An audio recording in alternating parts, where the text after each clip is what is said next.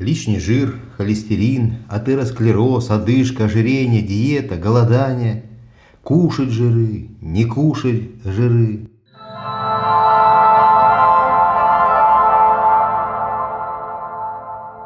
Вы на канале Или Или и с вами его ведущий Игорь Арам. Сколько существует человечества, столько, наверное, и ищет решение идеального питания. Вегетарианцы, мясоеды, жироеды, каких диет только нет. Я тоже не исключение и в своей жизни попробовал практически все виды диет и голоданий. Рекорд по голоданию был 53 дня на программе Марвы Вагаршаковны Огонян. Правда, после этого лишился большей части волос на голове, но, наверное, оздоровительный эффект какой-то тоже получил. Но опыт я точно получил. Пробовал интервальное голодание, 7 дней кушать, 7 дней не кушать. На третьем цикле схлопотал э, гипогликемический криз – Э, слава богу, ресурса организма хватило за два часа выкарабкаться из этого состояния. Я не виню создателя этого способа голодания. Я все делал по инструкции, но не отменил своего естественного образа жизни. Я посещал фитнес-центр, давал серьезные физические нагрузки, ходил в баню, парился с веничком, вот так вот по полной конкретно. Собственно, там и получил итоговую точку с резким снижением сахара в крови.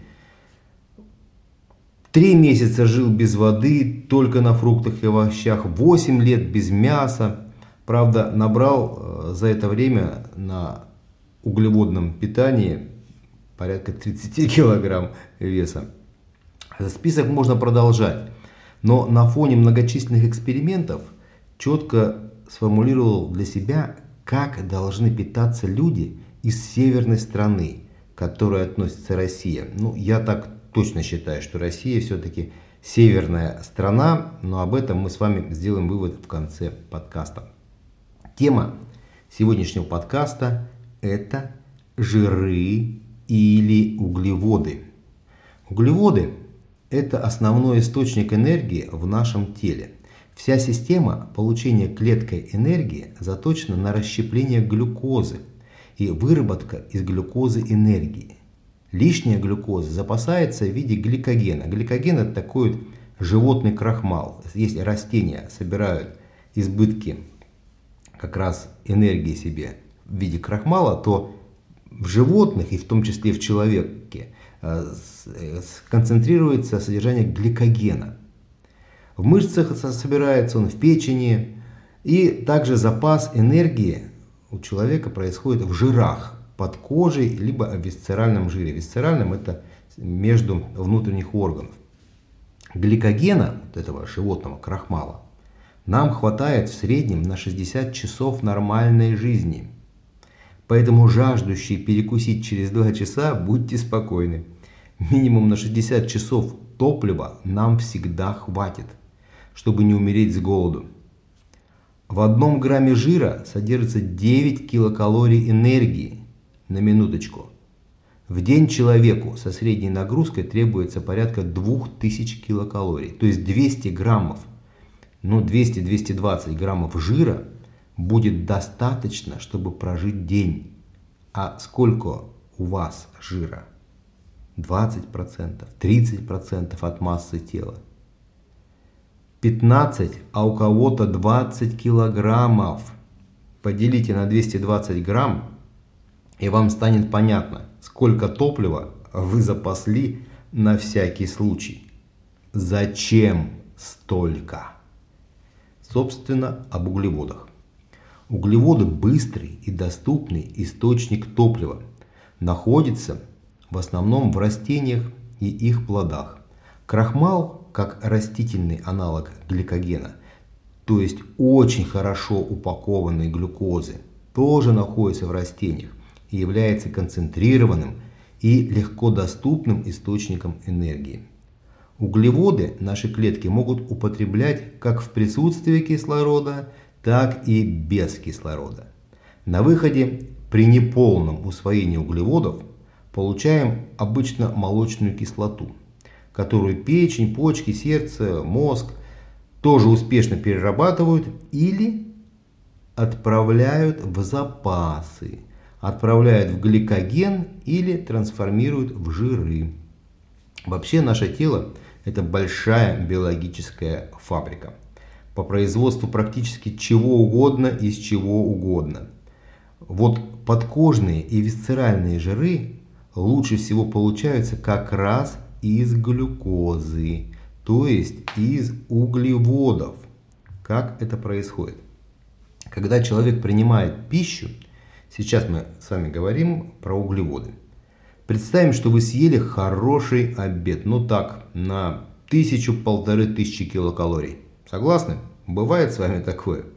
Так вот, организму нужно 2000 килокалорий на 24 часа. То есть, пока вы ели и переваривали в течение часа, вам понадобилась энергия на поддержание своего организма, на работу сердца, на работу мозга, на работу органов пищеварения, ну не больше 100 килокалорий. А остальные тысячу с лишним куда девать? Все верно. Белки, которые нужны организму, пойдут на строительство других белков. А жиры и углеводы в количестве тысяча с лишним килокалорий пойдут на прозапас – в одном грамме углеводов 4,5 килокалорий, а в одном грамме жира 9 килокалорий. Сначала восполнится дефицит гликогена. Это концентрированная глюкоза.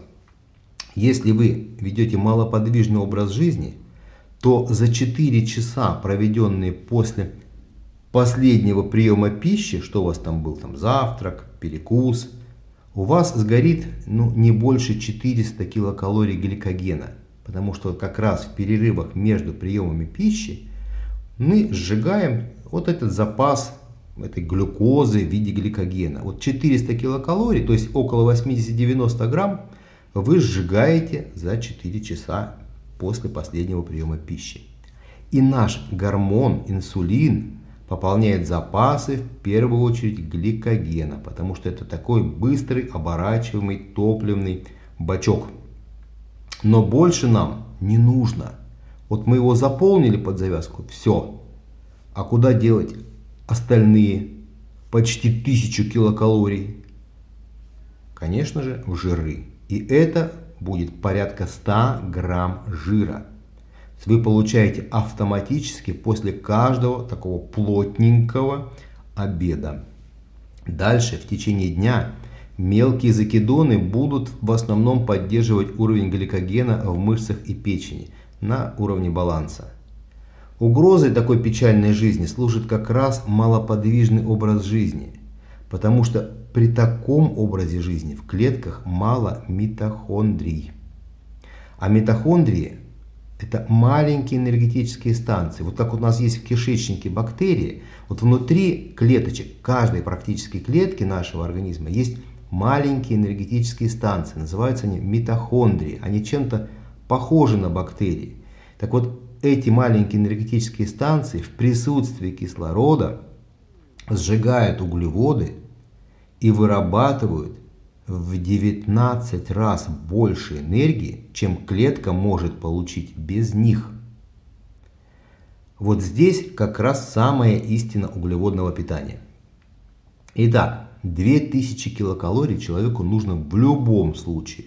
Чтобы работало сердце, работали легкие, нам нужно дышать, нам нужно перемещать кровь, чтобы работал мозг, ну и мало-мальски перемещать тело в пространстве.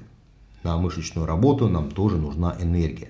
Но чтобы получить такое количество энергии из пищи, нужно скушать в несколько раз больше еды, когда митохондрии не работают.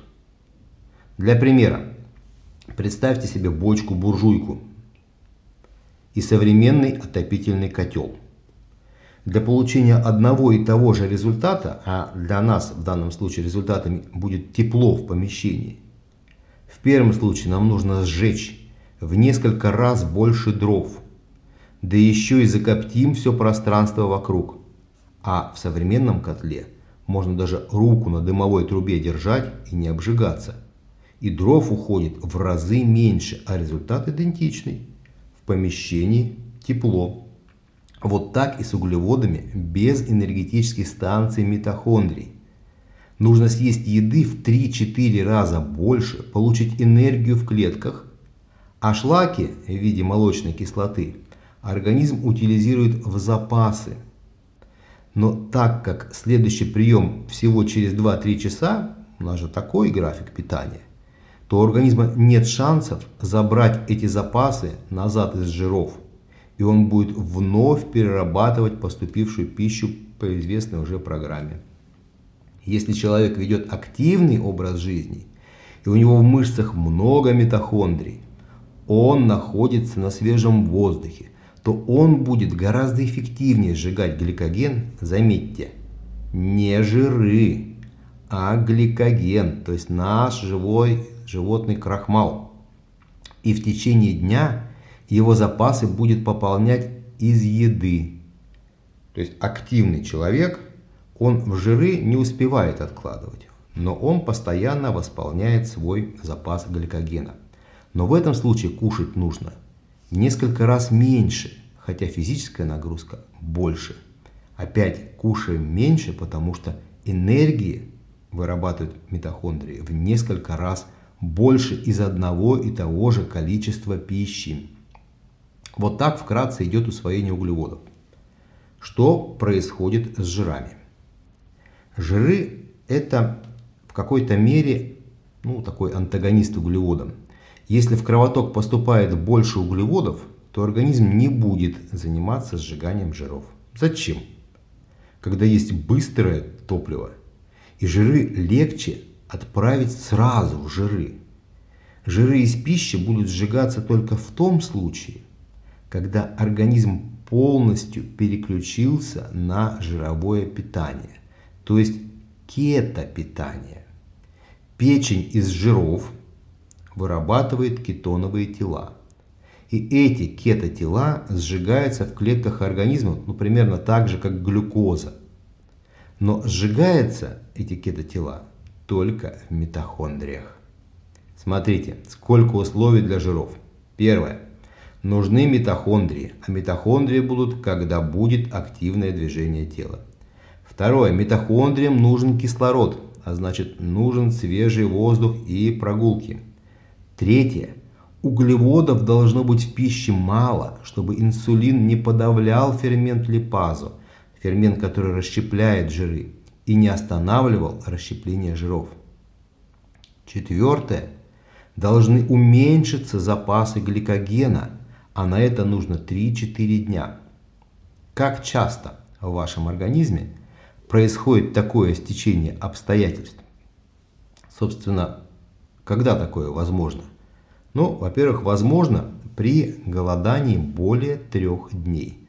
За три дня мы сжигаем практически весь гликоген, и у нас начинается включаться как раз запасы жиров, и мы переходим на полноценное кетопитание. Второй случай. При регулярных, длительных, именно длительных и интенсивных физических нагрузках от полутора до двух часов в день. Это могут быть пробежки, это могут быть занятия в фитнес-зале, но именно длительные. Если вы делаете короткие занятия по несколько минут, вы не успеете запустить процесс сжигания жиров. И тоже вот эти длительные нагрузки, они должны быть систематическими. И сжигание жиров фактически начинается через 6-7 дней. А до этого момента вы будете наблюдать, конечно, уменьшение своего веса, но это происходит в основном за счет уменьшения запасов воды. Еще фитнес-тренеры любят сказать, ну, подсох слегка, подсушился. А в остальных случаях без вариантов. Но жиры нам все-таки нужны. В нашем организме есть жирорастворимые, жизненно важные витамины. А, Д, Е, К. Но о витаминах мы сегодня не говорим, но без которых, без этих витаминов, невозможно в принципе здоровое существование человека. Жиры нужны для гормонов, жиры, жиры нужны для строительства клеток. Так что любителям безжировой диеты есть о чем задуматься.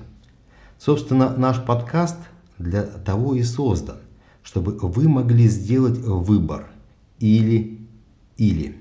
И я как раз вам в завершение скажу немножечко о кетопитании. Организм переключается на кетопитание, когда длительное время поступает малое количество углеводов. То есть запускается непрерывный процесс производства кетоновых тел в печени из жировой подкожной жировой клетчатки и тех, что поступает к нам вместе с пищей. Причем процесс идет непрерывно и днем, и ночью. В организме вырабатываются ферменты, расщепляющие жиры. И их не подавляет инсулин, потому что его мало. Когда нет жиров из пищи, потому что вы еще не ели, то жиры поступают из запасов. Как только поели, жиры поступают из пищи. И расщепление жиров и углеводов по времени различается в разы. Если вы съели жирного, то все это жирное попадает в кровоток в течение 5-6 часов, а углеводы в течение 20-30 минут. Постепенно поступающие жиры на кетопитание практически сразу будут трансформироваться в кетотела и отправляться на сжигание, минуя стадию запасов подкожной жировой клетчатки. Но когда закончились жиры, из пищи процесс в печени не останавливается. И жиры поступают из запасов, потому что даже когда мы отдыхаем, наши клетки работают и вырабатывают энергию. Потому что клеткам нужно обновляться, сердцу нужно качать кровь. Любите читать книгу природы.